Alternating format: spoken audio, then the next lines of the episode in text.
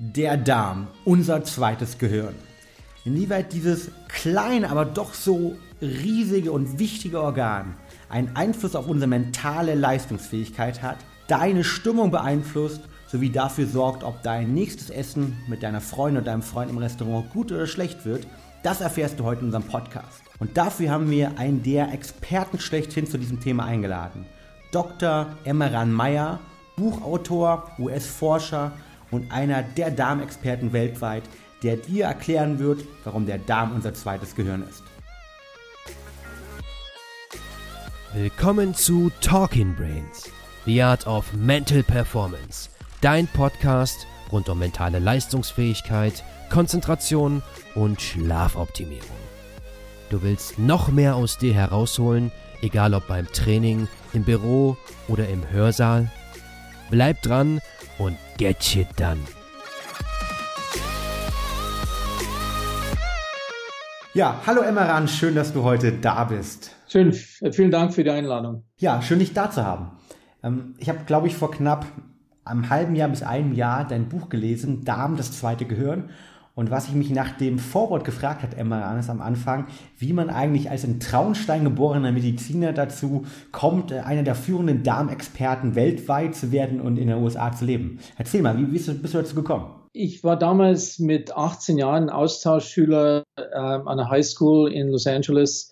Ähm, 1968, also eine ganz turbulente Zeit.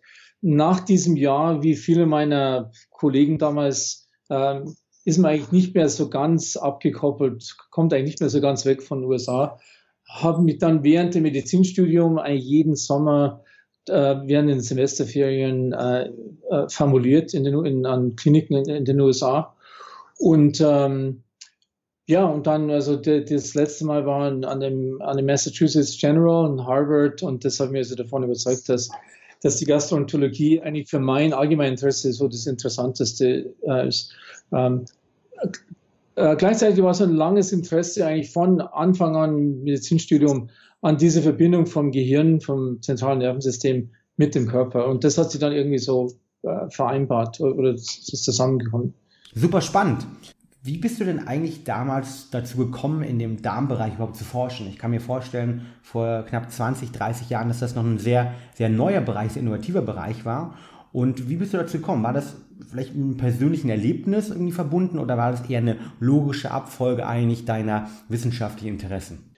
Ja, das war damals eigentlich ziemlich außerhalb dem Mainstream von, von der Gastroenterologie. Äh, genauso wie eigentlich das Mind-Body, Gehirn, Körper-Interaktion völlig außerhalb der Medizin war. Also es ist jetzt eigentlich in den letzten 15 Jahren, letzten fünf Jahren eigentlich, hat sich das verändert zum ersten Mal.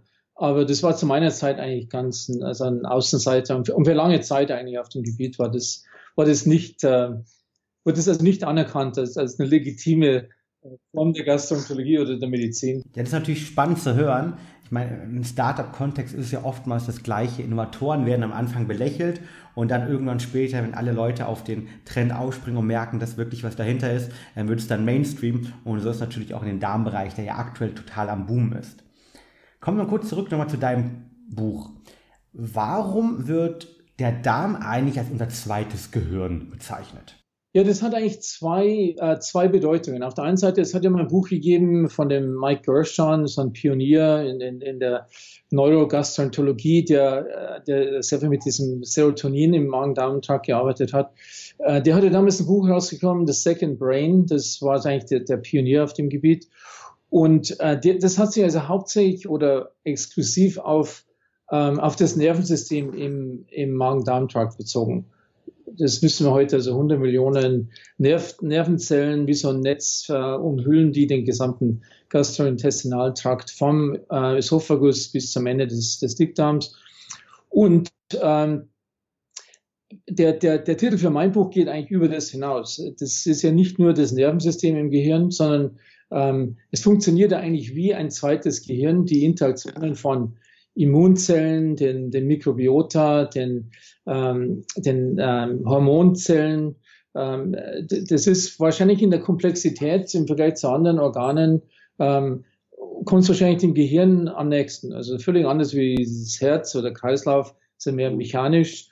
Also das, der, der, der Magen-Darm-Trakt ist, funktioniert fast wie ein Gehirn. Okay, lass uns einmal zu einem Kapitel kommen und einem Buch, wo du sehr stark über die Entscheidungswege in unserem Gehirn sprichst und ähm, in Bezug auf unseren Darm sprichst. Normal ist es ja eigentlich so, und so habe ich es bis jetzt auch immer gesehen, dass wir rein in unserem Kopf die rationale Entscheidung treffen. Nun sprichst du in einem Kapitel über das Thema Bauchgefühl und dass Entscheidung auch tendenziell im oder durch den Bauch mitgetroffen werden kann.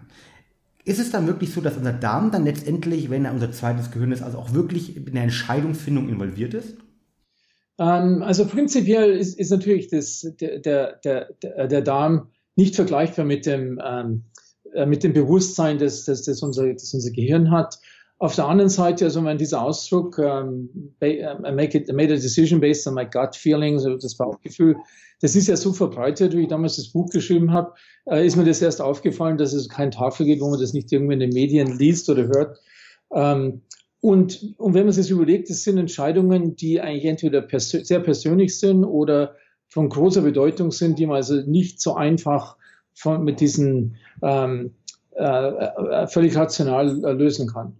Und ähm, ja, meine Erklärung dafür ist, dass ähm, zum Teil ist es, dass man also wirklich, wenn man in einer bestimmten Situation ist, um eine Entscheidung zu treffen, äh, ein, ein echtes Gefühl hat im Bauch. Auf der anderen Seite, was ich eigentlich da vorgeschlagen habe, dass, dass und das, das, das Gehirn, das Darmgehirn so funktioniert, dass es von dem ersten Tag äh, nach der Geburt eigentlich äh, Informationen sammelt äh, über gute und schlechte, positive und negative Entscheidungen. Das ist wie so ein ähm, Supercomputer von, von Netflix oder Amazon, der also über die Zeit lernt, was für den Kunden am besten ist. Und das, ähm, diese Gefühle, diese Momente von positiv und negativ werden im Gehirn ähm, ähm, äh, äh, äh, also gespeichert.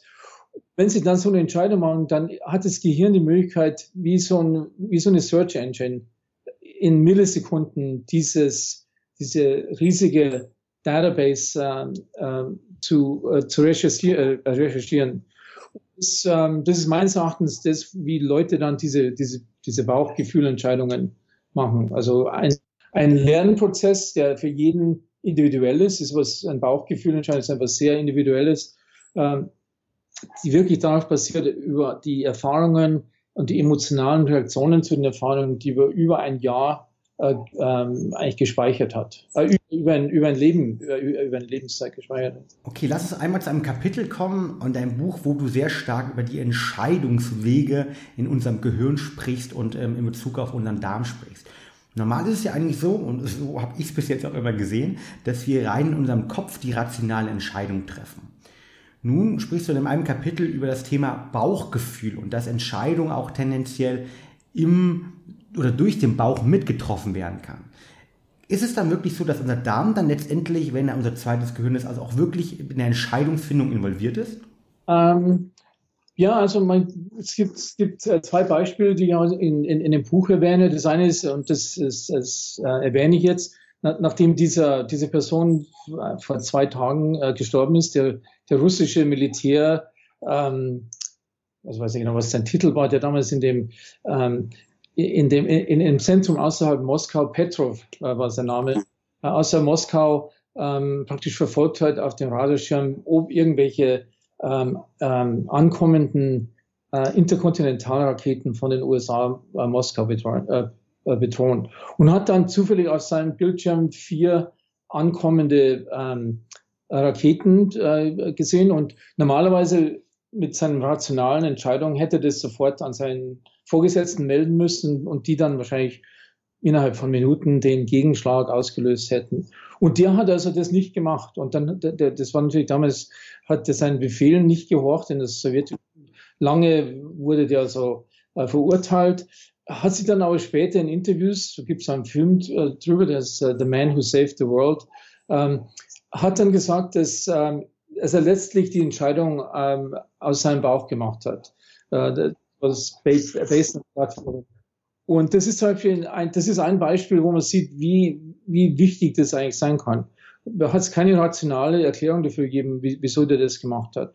Ähm, das ist also ein Beispiel. Okay, Entschuldigung. Ähm, nur damit ich das nochmal verstehe, die Raketenmeldung wäre damals eine Falschmeldung gewesen, weil sie gar nicht Moskau bedroht haben, korrekt? Das war eine Falschmeldung, aber der musste innerhalb von Sekunden entscheiden, ist das eine Falschmeldung? Ja, seinem, seinem, das war irgendwie, hat das mit Sonnenstrahlen was zu tun gehabt. So eine, also reflektieren, wow. Super spannend. Eigentlich. Auf der anderen Seite eine ganz persönliche Sachen. Ähm, also wie, wie, du schon erwähnt hast, ähm, ähm, Partnerauswahl, zum Beispiel ähm, Berufsentscheidungen. Das, das, war ein sehr wichtiges Beispiel.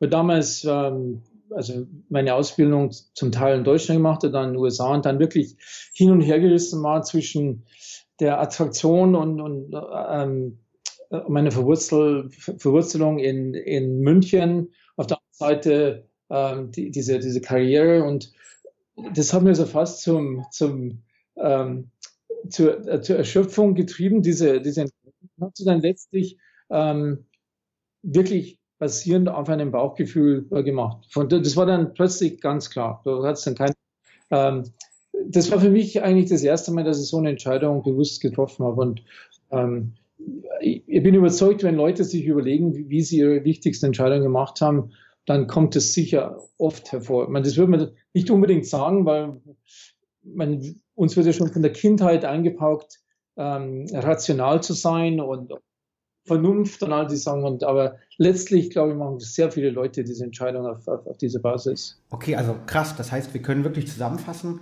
dass der Darm Informationen speichert und dass gerade auch diese ganzen emotionalen, aber teilweise rationalen Entscheidungen, die wir treffen, ähm, dass das auch biochemisch alles wirklich Kaskaden erklärbar sind. Und wer das nochmal näher reingehen möchte, dem empfehle ich natürlich vor allen Dingen dein Buch. Ein anderes Beispiel, was mich wirklich sehr zum Lächeln und Schmunzeln gebracht hat in deinem Buch, ist der, das Beispiel, wo ein, ein neues Paar, ein verliebtes Paar, wir kennen es alle, in ein Restaurant geht und eine der Personen ein relativ schlechtes Gefühl auf einmal hat, ein relativ schlechtes Bauchgefühl hat. Vielleicht kannst du da noch drauf eingehen, wie das eigentlich zustande kommen kann. Das, ja, das, das, ähm, das Essen und der Darm, die sind ja sehr, ähm, ähm, sehr, sehr, sehr beeinflussbar von, von diesem ähm, Conditioning, also diese ähm, Conditioned Memories, äh, dass wenn, wenn einmal ein schlechtes äh, Erlebnis in einem bestimmten Ort äh, und im Zusammenhang mit, mit, mit Essen und, äh, und äh, so einem Abendessen, wenn, äh, wenn das mal geformt ist, dann kann sich das auch generalisieren. Das ist nicht mehr nur auf, auf dieses Restaurant, sondern das kann sich da generalisieren auf, ähm, auf jede Art von zum Beispiel italienischen Restaurant oder ähm, dass es dann nicht mehr spezifisch auf diese, dieses Erlebnis zurückgeht, sondern es ist eigentlich dann ein Fehler dieser, dieses Bauchgefühls, dass sich das dann generalisiert und nicht mehr spezifisch ist für die Situation.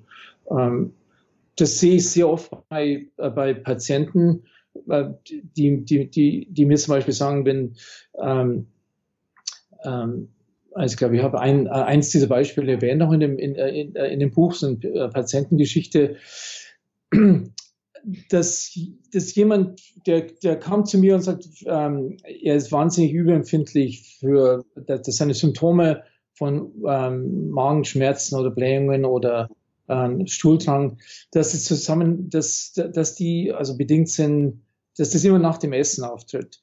Und dann ist eigentlich rausgekommen, dass das nicht der Fall ist, sondern dass, ähm, dass das nur der Fall ist, wenn er zum Beispiel so ein Business Lunchen mit, mit jemand hat, ähm, in einem, in, einem, äh, in einem Restaurant, wo er also nicht genau weiß, wo die Toilette ist und dann diese Angstgefühle aufkommen, dass er keine Kontrolle hat und unter diesen Umständen er dann das Essen also nicht genießen kann, sondern dann eine Essensunverträglichkeit ist.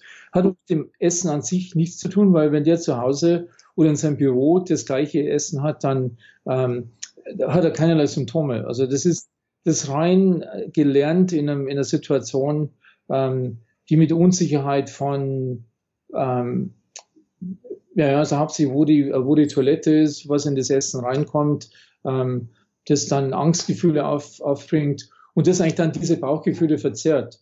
Es ist ja nicht so, dass diese Bauchgefühle immer, immer korrekt sind. Es gibt ja Leute, speziell mit Angsterkrankungen oder auch mit diesen sogenannten funktionellen Magen-Darm-Erkrankungen, ähm, wo das eigentlich nicht perfekt funktioniert, sondern wo, wo diese Entscheidung dann eigentlich ähm, mehr beeinflusst sind von dieser Emotion als von den, von den echten Bauchgefühlen. Also das ist, ist sicher, ähm, Bauchgefühle funktionieren sehr gut, wenn man eigentlich ähm, ähm, nicht unter Angstsymptomen unter Depressionen leistet, weil dann macht man wirklich das, was am besten ist für, für, für einem selbst.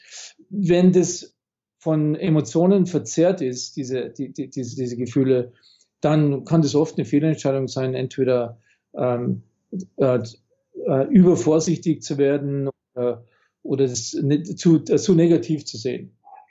Okay, also unser Bauch kann auch mal daneben liegen und kann mal letztendlich ja, die falschen Entscheidungen treffen. Wow. Kommen wir vielleicht mal zu unserem Thema, mit dem wir uns hier bei Brain Effect immer ganz stark und täglich beschäftigen, mit der mentalen Leistungsfähigkeit. Auf welche Aspekte der mentalen Leistungsfähigkeit hat denn unser Darm wirklich einen Einfluss? Ähm, also ich würde sagen, am meisten wahrscheinlich auf die, äh, auf die emotionale Seite. Äh, das ist auch von den Tierversuchen her bestätigt, zum Beispiel ähm, mein Tiere haben ja keine richtige Depression, aber man nennt es dann Depression-like Behavior oder Anxiety-like Behavior.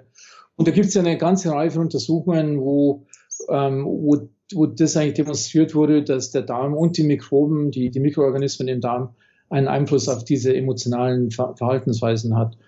Ähm, wo es eigentlich mehr spekulativ wird, aber eigentlich, man, es gibt einige Hinweise dafür und das ist eigentlich ganz faszinierend das ist das System, das wir im, im Gehirn haben, das, ähm, wo Dopamin eigentlich der Hauptneurotransmitter ist, ähm, ähm, das unsere, unsere, unsere Motivation bestimmt, ähm, das uns also dazu treibt, manche Sachen zu tun und andere Sachen nicht zu tun. Ähm, das System möglicherweise auch von, vom Darm und von ähm, ähm, Molekülen, die die, die die Mikroorganismen im Darm produzieren, dass das beeinflussbar ist. Und das ist eigentlich interessant. Das wurde eigentlich vor ein paar Jahren mal ganz spekulativ gemeint, ähm, dass diese Darm-Mikroorganismen ähm, einen Einfluss, unser Gehirn, unser Verhalten beeinflussen, das zu essen, was eigentlich für die, für diese Mikroorganismen am besten ist. Also äh, äh, praktisch so ein, ähm, ein parasitäres Verhalten, dass, dass die also nicht. Und das habe ich persönlich am Anfang sehr kritisch gesehen, das war rein spekulativ. In der Zwischenzeit gibt es eigentlich da Hinweise dafür, wie ganz primitiven Versuchssystemen, zum Beispiel mit der, ähm, mit der Fruchtfliege, der Fruitfly, ähm, wo man äh, das Verhalten dieses, die, dieser Fliege eigentlich beeinflussen kann durch, die, durch diese mikrobialen ähm, äh, äh, Substanzen. Und jetzt habe ich persönlich eigentlich diese, diese Hypothese oder das Konzept, normalerweise leben wir mit unseren äh, Mikroorganismen in Symbiose. Also das ist ja ein System, wo die, die Mikroorganismen davon ähm, Nutzen haben, dass sie so sicher sind, immer Nahrung bekommen, ähm, dass wir sie transportieren, also alle möglichen Sachen. Und wir kriegen, haben eigentlich den, den, ähm, den Benefit, dass die, ähm, dass die Sachen produzieren, die wir oder, oder äh, verdauen können, die wir selber nicht, äh, die, die, die Enzyme haben. Also normalerweise gesunder Zustand, ähm, äh, eine Symbiose. Wenn Leute dann eine ganz ähm, ähm, ungesunde Ernährungsweise haben, äh, also viel Fett, Zucker, diese, sozusagen diese nordamerikanische äh, äh Ernährungsweise, die Hamburger dominated, ähm, was dann passiert, dann, dann verändert sich die Zusammensetzung, die, die Architektur dieses mikrobialen Systems.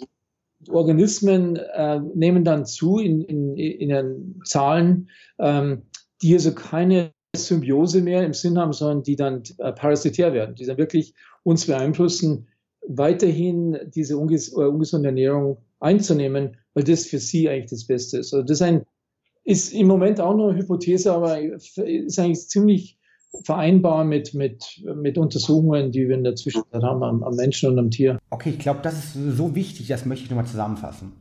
Wenn ich mich also über mehrere Jahre, Monate hinweg schlecht ernähre, das heißt zu viel Zucker zu mir nehme, zu viele schlechte Fette zu mir nehme, das muss man dann auch definieren, was schlechte Fette sind, aber vor allen Dingen natürlich die mehrfach raffinierten Fette, dann verändert sich mein Mikrobiom wirklich. Ja, ja, das ist klar. Okay, wow. Okay, jetzt haben wir in unserem Produktteam neulich eine Studie diskutiert, die gezeigt hat, wenn ich jetzt versuche, meine Ernährung umzustellen, das heißt mich deutlich gesünder zu ernähren, dann ist es laut der Studie der Fall, brauche ich wirklich eine längere Zeit, bis sich auch jetzt wieder der Darm, also das Mikrobiom, darauf adaptiert. Ist das deiner Meinung nach korrekt?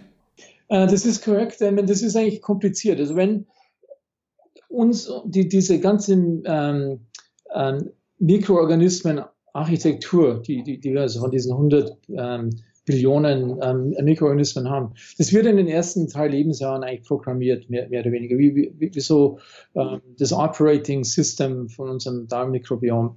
Ähm, und ist dann relativ, relativ stabil für den Rest des Lebens, es sei denn, ganz katastrophale Sachen passieren, wie ähm, äh, die, die, diese äh, Antibiotika ähm, äh, infizierte äh, C. difficile ähm, Colitis aber normalerweise war es stabil. Dann im Gegenteil, wenn sie also relativ gesund ernährt wurden als, als, als Kleinkind und die Mutter während der Schwangerschaft gesund gegessen hat, dann haben sie eigentlich ein relativ intaktes ähm, äh, Mikrobiom.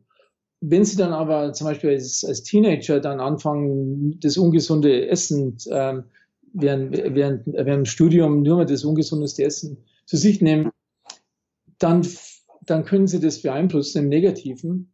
Und im Fall, wenn Sie sich dann auf eine gesunde Ernährung wieder umstellen, können Sie es wieder korrigieren. Wenn das Mikrobiom im kind, Kindheitsalter falsch programmiert wurde, ist es wesentlich schwieriger. Also okay, also bedeutet das ja eigentlich, wenn ich in den ersten Jahren meines Lebens vor natürlich über meine Eltern eine, eine, gesunde Lebensweise mitbekommen habe, mit einer ausgeglichenen, vollwertigen, guten Ernährung, dann wirkt sich das wirklich positiv auf mein komplettes Leben aus. Genau, genau. Und, und das ist sehr wow. wichtig, das, das wissen wir jetzt, das geht bereits während der Schwangerschaft. Also das in, in, in utero ähm, es, sind eigentlich sehr viele Faktoren, die also das, das Gehirn auch beeinflussen, der Stress der, der, der Mutter. Aber die Ernährung, das ist jetzt ziemlich klar, die Ernährung der Mutter während der Schwangerschaft hat einen großen Einfluss auf die Zusammensetzung und die, ähm, die optimale Zusammensetzung der, der, des, des, des Mikrobioms im, im Kind. Ähm, das geht dann weiter in den ersten paar Jahren. Also die, die Muttermilch, das wissen wir jetzt, das sind ja Moleküle in, in, in, in der Muttermilch, die jetzt speziell nur die, ähm, den Aufbau des Mikrobioms des, des Kindes ähm, also beeinflussen diese, diese Moleküle, die, die heißen ähm, uh, Human Milk Oligosaccharides, äh, diese, diese Moleküle sind zum Teil beeinflusst von der Genetik der Mutter, aber auch von der Ernährung. Also sie, sie haben sowohl in utero als auch die ersten ein oder äh, maximal zwei Jahre einen, einen Einfluss der Ernährung über die Mutter auf die Zusammensetzung und auf die Programmierung de, des Mikrobioms. Okay, also das Mikrobiom wird dir dann schon tatsächlich im Fö also als Fötus, also im Bauch der Mutter mitprogrammiert und da wird ja letztendlich schon die Basis für ein späteres gesundes oder hoffentlich gesundes Leben gesetzt. Ja. Das ist natürlich ex extrem krass zu hören, unterstützt natürlich auch nochmal, wie wichtig die Schwangerschaft und wie wichtig eine gesunde Ernährung bei der Schwangerschaft ist. Ich würde ganz gerne nochmal zu einem anderen, für mich persönlich auch sehr, sehr wichtigen Thema kommen, aber auch zum Thema, das ich weiß, dass bei all unseren Kunden unglaublich wichtig ist. Nämlich die Verbindung des Darms mit dem Stress. Wir haben ja viele Sportler als Kunden, die wirklich sehr, sehr viel Sport machen und dadurch sich auch ihrem Körper Stress aussetzen regelmäßig. Wir haben viele Leute, die ein Dauerstressproblem haben, also einen zu hohen Cortisolspiegel. Und was hat das denn deiner Meinung nach für einen Einfluss auf den Darm? Ist Stress förderlich für den Darm oder ist Stress negativ für den Darm? Ja, so die, die, die Hauptverbindung, die wir im Augenblick äh, eigentlich verstehen und ziemlich, ziemlich viel Daten haben, sowohl von, von Tierversuchen als auch von Untersuchungen am Menschen, ähm, hängt hauptsächlich mit dem autonomen Nervensystem, also dem sympathischen Nervensystem, wir wissen wesentlich weniger über den Einfluss des, äh, des Cortisols und der hypothalamischen, ähm, ähm, der HPA-Axis. Ähm, das sympathische und das autonome Nervensystem, das hat ja mehrere Einflüsse auf den Darm, äh, sowohl in Motilität, die Zeit, die's, die der Darm braucht, ähm, die Nahrung durch den Darm zu transportieren. Also wenn sie gestresst sind, dann geht es schneller, ein bisschen schneller. ähm, okay, bedeutet das dann in der Schlussfolgerung auch, dass weniger Mikronährstoffe aufgenommen werden können und dadurch zum Beispiel weniger Serotonin gebildet werden kann? Also das hat sicher dann sekundären Einfluss auf die Zusammensetzung des, der, des, des Mikrobioms in, in verschiedenen Regionen. Zum Beispiel, wenn es im, im Dünndarm sehr schnell ist oder im Dickdarm äh, langsam ist, dann hat es immer ganz bestimmte Effekte auf die, äh, auf die regionalen ähm, ähm, äh, Community Structure, also diese, dieses äh, Zusammensetzung. Man muss sich das so vorstellen, der Darm ist ja nicht nur ein, so ein homogenes Organ, sondern in verschiedenen ähm, ähm, Gebieten des Darms vom, vom Magen weg bis, bis zum Ende vom Dickdarm sind da ganz bestimmte äh, Kommunen, die, die, die, die sich da ansiedeln und, und ganz, ähm, also wenn sich dann die Motilität und der, die Peristaltik ändert, verändert sich das. Gleichzeitig, sehr wichtig eigentlich, durch, durch Stress, die, ähm, die, die Durchgängigkeit des Darms für ähm, Moleküle, die von den äh, Mikroben produziert werden oder Antigene, das ist diese, diese Leakiness, Leaky Gut. Also, Leaky Gut, genau. Das ist ja sehr viel durch, durch Stress beeinflusst. Also wenn jemand gestresst ist, nimmt das zu und ähm, also sowohl und, und dann eins eine, eine, eine ganz wichtige Einsicht eigentlich, dass diese Stresshormone, die vom sympathischen System äh, ausgeschüttet werden, das Neupenephrin zum Beispiel oder Noradrenalin, das, das setzt ja nicht nur im Blut frei und treibt also die, die, die, die Herzfrequenz hoch und äh, sondern es wird auch in das, in das Innere vom Darm äh, freigesetzt. Und interessanterweise haben die meisten auch sehr viele ähm, Mikroorganismen Rezeptoren für dieses Stresshormon. Ähm, also wenn Sie jetzt gestresst sind, Neupenephrin in den Darm interagiert mit den äh, verschiedenen Mikroben. Und das wurde so im Detail untersucht, dass sie dann die, die Genexpression von diesen Mikroben verändert und das Verhalten dieser Mikroben verändert. Also wenn Sie gestresst sind, chronisch gestresst sind, haben Sie nicht nur eine andere Zusammensetzung des Mikrobioms, sondern auch die Funktionen und die Moleküle, die das produziert und wie die Mikroben mit uns interagieren, äh, verändert sich. Also die wahrscheinlich eine der wichtigsten, das ist ähm, eine Komponente, wo die wenigsten Leute glauben, dass während des Stress einen Einfluss auf diese Mikroorganismen hat. Aber die haben da eine, wirklich eine ganz enge Zusammenarbeit mit unserem, ähm, also wenn wir persönlich Stress erleben oder subjektiv nicht erleben, aber trotzdem gestresst sind, dass es immer die, die Mikroben verändert und die ganzen Moleküle, die produzieren, die ja dann im, im Körper verbreitet werden, sind verändert. Also, also auch die ganzen wichtigen Moleküle, die ich später brauche, um zum Beispiel Serotonin zu bilden, beziehungsweise die nötig sind, um eine geistige Leistungsfähigkeit im Gehirn aufrechtzuerhalten. Gehen mit Sicherheit dann zum Gehirn, weil da gibt es ja ganz faszinierende äh, Untersuchungen, zum Beispiel das ähm, also Tryptophan, das ist ja ein, ein, ein, Vorgänger von dem Serotonin. Genau, Aminosäure. Dass der Metabolismus von dem Tryptophan verändert wird in die Richtung, äh, dass ein anderes Molekül, das, äh, das hat einen, einen unmöglichen Namen, äh, äh, äh, das ist, ist fähig, ins Gehirn einzudringen und dort entzündliche Veränderungen vor, vorzurufen. Also, also das heißt, die Antwort auf Stress kann sein, dass letztendlich ich es nicht schaffe, L-Tryptophan zu Serotonin zu bilden, sondern andere Aminosäuren gebildet werden, die dann zu Inflammation, also Englisch für Entzündung, führen. Korrekt? Und, und, und wichtig dabei ist, wenn Sie einmal gestresst sind, jeder von uns ist, ist, ist, ist gestresst. Ich heute früh im, im Verkehr stecken geblieben bin, war ich kurz, kurzzeitig gestresst. Das ist also weniger, weniger wichtig. Was, was wichtig ist, ist, ist der chronische Stress. Das ist akuter Stress ist eigentlich was Gesundes. Ja, und so. Aber chronischer Stress ist mit Sicherheit, ähm, hat weitreichende Wirkungen und die sind zum Teil durch den Darm und die, das Mikrobiom im, im, im, im Darm ähm, werden die vermittelt, die, diese negativen Effekte. Wow, das, das war jetzt so innovativ und so viel gute Argumente, die will ich noch zusammenfassen. Also wenn ich Stress habe, sei es jetzt durch den Sport oder sei es beruflich bedingt, also ein Dauerstresssyndrom habe, dann können, eins habe ich verstanden, also ich ein Leaky Gut Problem bekommen. Das bedeutet, dass Makronährstoffe durch die Darmwand durchgehen, weil die Tight Junctions porös werden und die dann zu Inflammation, also Entzündung führen können langfristig. Zweiter Punkt ist, dass die Serotoninsynthese gestört werden kann und dadurch mein Wohlbefinden sich reduziert. Ja. Der dritte Punkt ist, dass das sogar langfristig zu Depressionen führen kann, beziehungsweise die Wahrscheinlichkeit für Depressionen sich erhöht.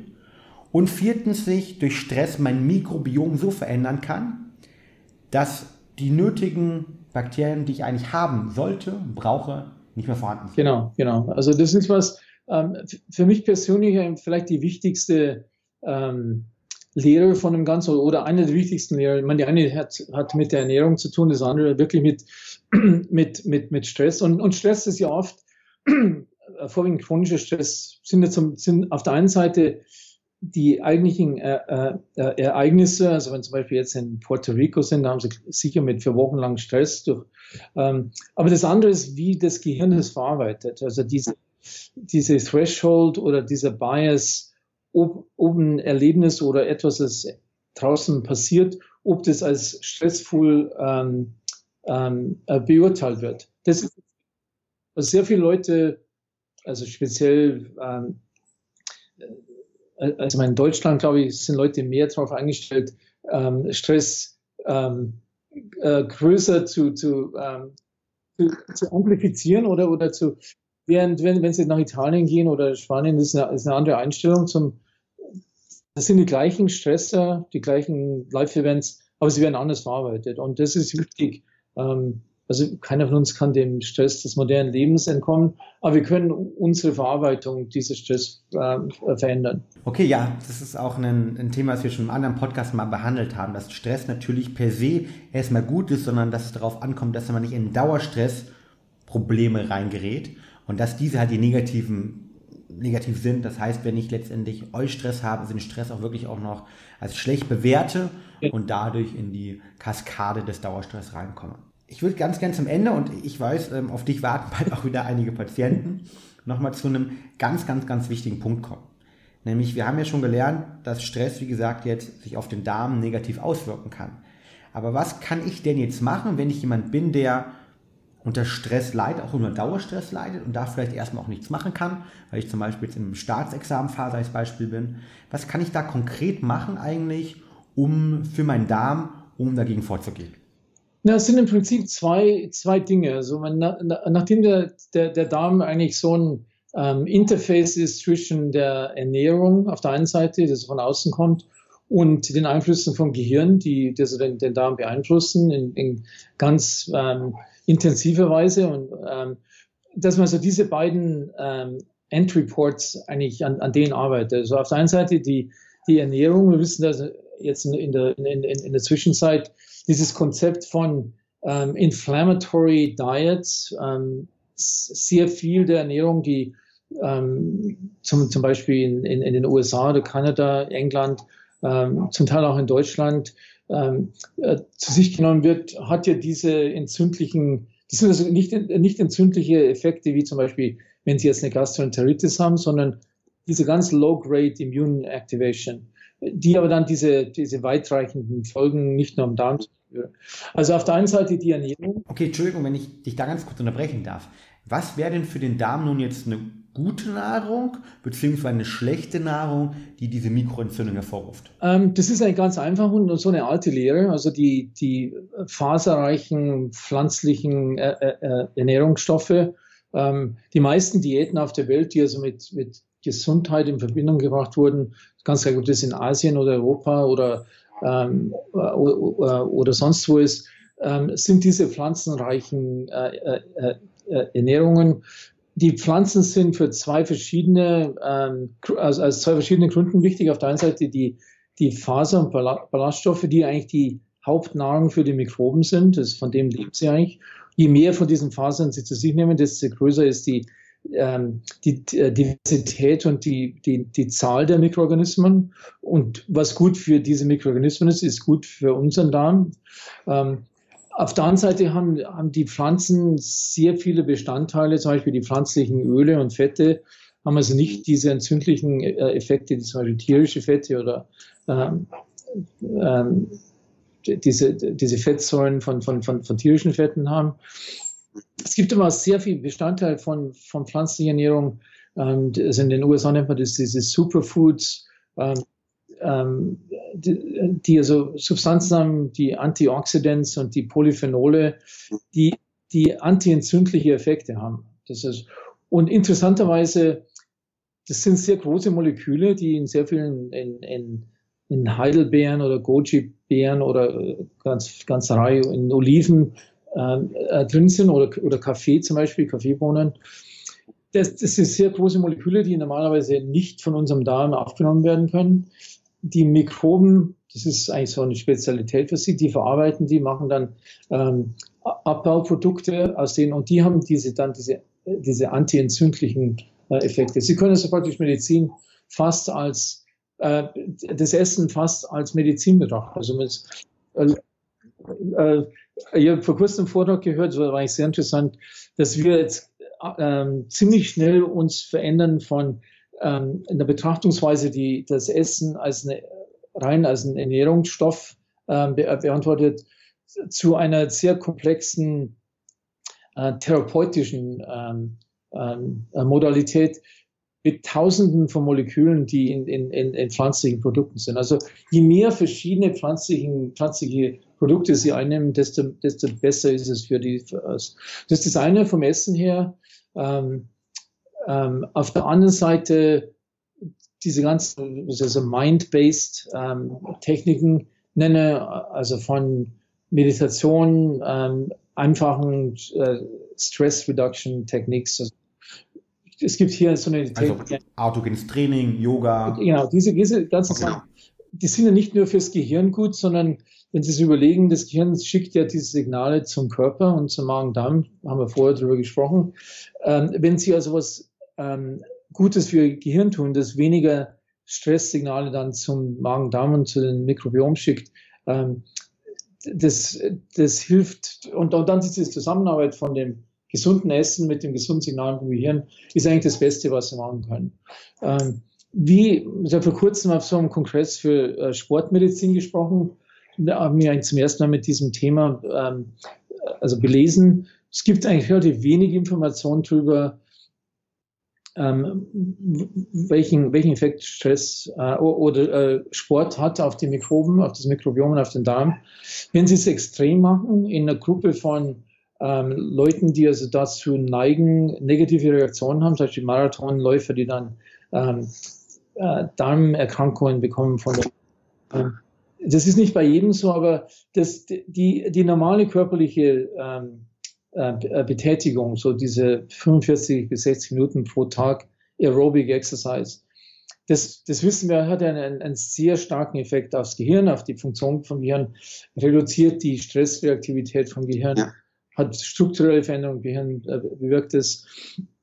Also indirekt wissen wir, wenn Sie das durch, durch ähm, körperliche Betätigung und Exercise äh, fördern im Gehirn, dass das sekundär auch einen positiven Effekt hat. Also die, die normale Betätigung, ich möchte also wirklich die Extremsportler ausnehmen, wo das eigentlich mehr in, in, in eine Stresssituation psychologisch und körperlich äh, geht. Äh, aber die, die, die normale, gesunde körperliche Betätigung wahrscheinlich sehr wichtig in, in, in diesem. Also Ernährung, körperliche Betätigung und Mind-based ähm, Activities ist sehr wichtig. Okay, in Anbetracht der Zeit vielleicht noch zwei kurze Fragen. Und eine der Fragen, die weiß ich interessiert da draußen ganz, ganz, ganz viele Menschen. Nämlich, was kann ich eigentlich machen, wenn ich weiß, dass ich mit meinem Darm ein paar Probleme habe? Das heißt, dass ich zum Beispiel an Intoleranzen leide oder manchmal ja, ein schlechtes Darmgefühl einfach habe.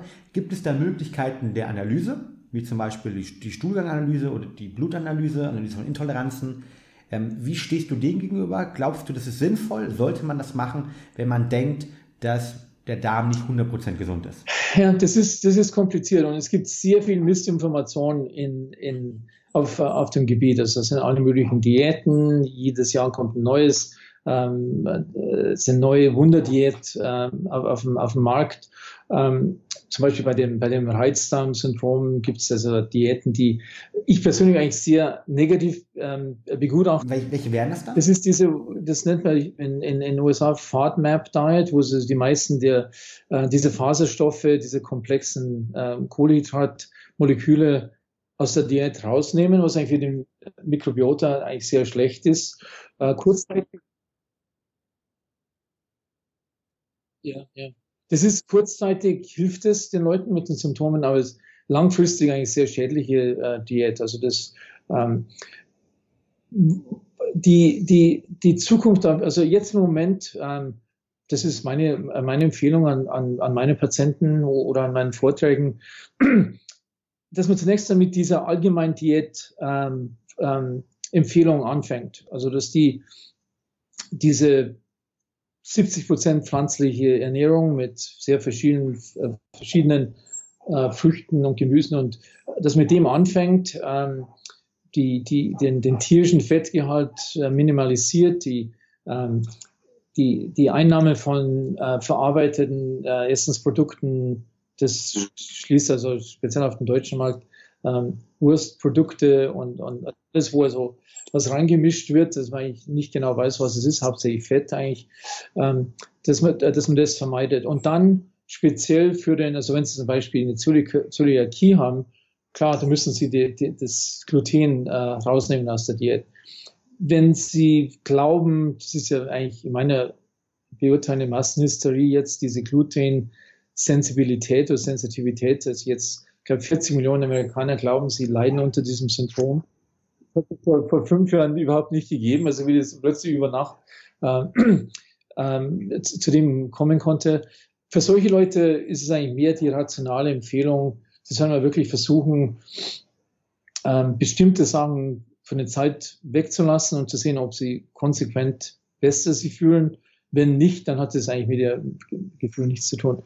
Die, die, die Zukunft wird wahrscheinlich anders aussehen. Es gibt jetzt, gibt jetzt sehr viele Firmen, Startups, ähm, die damit anfangen, ähm, ähm, so eine Kombination von, ähm, von ähm, Ansammlung von Stuhlproben von 10.000, 100.000 Leuten ähm, mit, mit allen möglichen anderen Messungen, ähm, dann einen Supercomputer draufsetzen, der diese, diese Daten, diese massiven Daten analysiert und dann diese ähm, persönlichen Diätempfehlungen. Äh, äh, das, das, das läuft jetzt an. Das gibt also, ich bin ein Consultant zu einigen von solchen, von solchen Startups ähm, das kommt mit Sicherheit in den nächsten fünf Jahren. Also das ist ganz. Kannst du da schon irgendwelche Namen von Startups nennen oder von Unternehmen nennen, die in dem Bereich sehr innovativ sind? Also wo du sagst, okay, die kann man sich mal anschauen, wenn ich mich sehr stark für das Thema interessiere?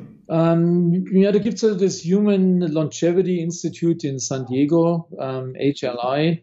Ähm, es gibt eine, eine Firma ähm, Biome oder Biome. Und ähm, das passiert alles. Es gibt eine Firma ähm, aus Israel, habe jetzt den Namen vergessen. Die basieren alle auf dem gleichen Prinzip, dass sie also Hunderttausende von Stuhlproben von, von gesunden Leuten haben. Ähm, und aus dem eigentlich, wir wissen im Moment nicht, was ein gesundes Mikrobiom ist, außer dass je mehr ähm, ähm, Vielfalt und äh, Zahlen von, von Mikroorganismen drin sind, glauben wir, ist das Beste. Aber wir wissen also nicht persönlich jetzt, was für dich zum Beispiel das, das gesündeste Mikrobiom ist oder was für mich das ist. Das wird in den nächsten paar Jahren aus solchen Untersuchungen von solchen Firmen äh, mit Sicherheit kommen und dann kriegen sie also diese persönlichen Empfehlungen basierend auf ähm, dem Vergleich mit Hunderttausenden von Leuten. Okay, kommen wir vielleicht zu einer letzten Frage, die auch, glaube ich, ganz, ganz, ganz viele Menschen da draußen interessiert und auch für mich immer wieder super, super spannend ist, weil es dort viele, viele unterschiedliche Expertenmeinungen auch gibt sollte man deiner Meinung nach Präbiotika und Probiotika supplementieren? Die, die, die Daten, ähm, würde ich sagen, ähm, haben sicher keinen dramatischen Effekt auf, auf, auf die Gesundheit von den, von den ähm, von Pillen, die, die also Probiotika enthalten. Die Präbiotika, das wissen wir, also wenn Sie eine pflanzliche Ernährung haben, nehmen Sie ja die maximale Menge an Präbiotika ein.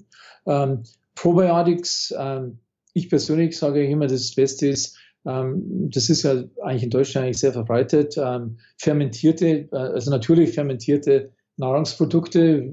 Sauerkraut ist ein ganz gutes äh, Beispiel dafür. Also Kimchi, ne, koreanische Küche, liebe ich auch unglaublich. Und dann Kombucha kommt ja auch in Deutschland jetzt immer mehr auf und gibt es immer mehr kleinere Supermärkte. Ja, ja, genau. Also diese, das, das empfehle ich eigentlich meinen Patienten, anstatt irgendwelche Pillen zu nehmen, ähm, ähm, das, das mit dem mal anzufangen. Also mit diese pflanzliche Ernährung, die also maximale Präbiotik sind und dann auf der anderen Seite ähm, Probiotics von, von naturally fermented ähm, ähm, Nahrungsprodukten. Wenn, wenn jemand, wenn da arbeiten ja sehr viele Leute dran auf, auf dem Gebiet, ähm, Kombinationen von Prebiotics und Probiotics.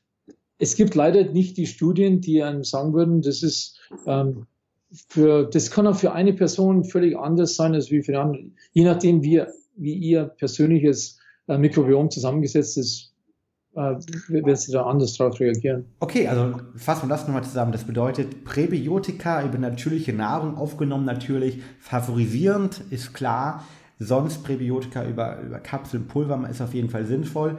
Bei den Probiotika empfehlst du eben, verstehe ich dich jetzt, kein Breitmassenprobiotikum, sondern da geht es eher darum zu sagen, wie kann ich individuell das anpassen und individuell auf die Menschen abgestimmt, macht es dann maximal Sinn, das zu supplementieren und dann halt genau für die Leute, die, die Stress haben, was auch immer. Das, das, das stimmt wenig und ähm, also wie gesagt, das, das Gebiet ist, ist, ist, ist sehr interessant eigentlich revolutionär, muss man sagen. Auf der anderen Seite muss man sich wirklich bewusst machen, wir sind ja ganz am Anfang, ähm, das zu verstehen, die, die Komplexität des Systems zu verstehen. Und wir sind auch, ähm, es ist zu früh zu sagen, mit therapeutischen Eingriffen, wie wir also speziell für bestimmte Leute, das ist sehr individuell wahrscheinlich letztlich, ähm, wir, wir sind ja fast 90 Prozent unterscheiden wir uns von, von, von unserem Nachbarn, wie, wie das zusammengesetzt ist ähm, dass wir eigentlich das noch ganz am Anfang sind, um, um ähm, äh, konkrete Empfehlungen zu machen. Aber das wird kommen, also das ist mit Sicherheit. Spannend. Wow.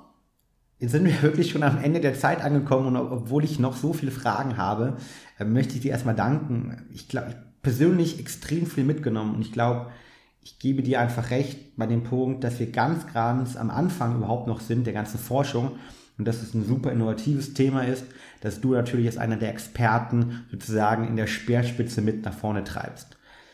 Wir haben heute sehr, sehr viel darüber gelernt, was Stress für eine Auswirkung auf den Darm haben kann, warum unser Darm wirklich das zweite Gehirn ist und was wir essenstechnisch, aber auch im Verhalten machen können, um damit eigentlich klarzukommen. Ich persönlich kann dein Buch nur jedem empfehlen dort draußen, der sich einfach mehr in die Materie reinlesen will, der mehr darüber herausfinden will, inwieweit unser Darm wirklich die geistige Leistungsfähigkeit mit bestimmt, der sich besser fühlen möchte. Ich glaube, dein Buch ist sowohl in der englischen als auch in der deutschen Sprache erhältlich. Bei Amazon kann man es kaufen. Wir verlinken es gerne noch in den Show Notes. Und sonst wünsche ich dir jetzt erstmal noch einen schönen Tag. Ich, also heute Abend gibt es bei dir wahrscheinlich fermentiertes Essen zum Abendbrot, um deinen Darm auch langfristig gesund zu halten, oder? Ähm, ja, also wir, wir, wir, wir essen sehr gern koreanisch. Das ist ja wirklich faszinierend, so ein koreanischen Lokal, wo es 30 verschiedene kleine äh, ähm, äh, Portionen von, von so fermentierten Sachen, pflanzlich, Fische, alles Mögliche. Ähm, das ist so der Boost für die Woche, einmal ins Lokal zu gehen. Okay, dann viele Grüße in die USA, weil dieses Jahr jetzt noch morgens, bei uns geht es ja schon auf ähm, abends mittlerweile zu. Ich werde mir nach unserem Gespräch definitiv heute Abend auch äh, mein Business-Essen im koreanischen Restaurant äh, gönnen, weil ich auch was für meinen Damen tun möchte. Und äh, ja, viel Grüße jetzt ab in die USA und vielen Dank nochmal, Emmeran, für dieses geballte Wissen hier ähm, und das zur späten Stunde. Vielen Dank, Fabian. Ja, es war ganz toll. Danke, ciao. Du willst mehr darüber erfahren, wie du Peak Performance kreieren kannst und deine mentale Leistungsfähigkeit steigern kannst? Dann abonniere uns auf iTunes und erfahre mehr darüber. Und vergesst nicht, uns eine Bewertung zu hinterlassen.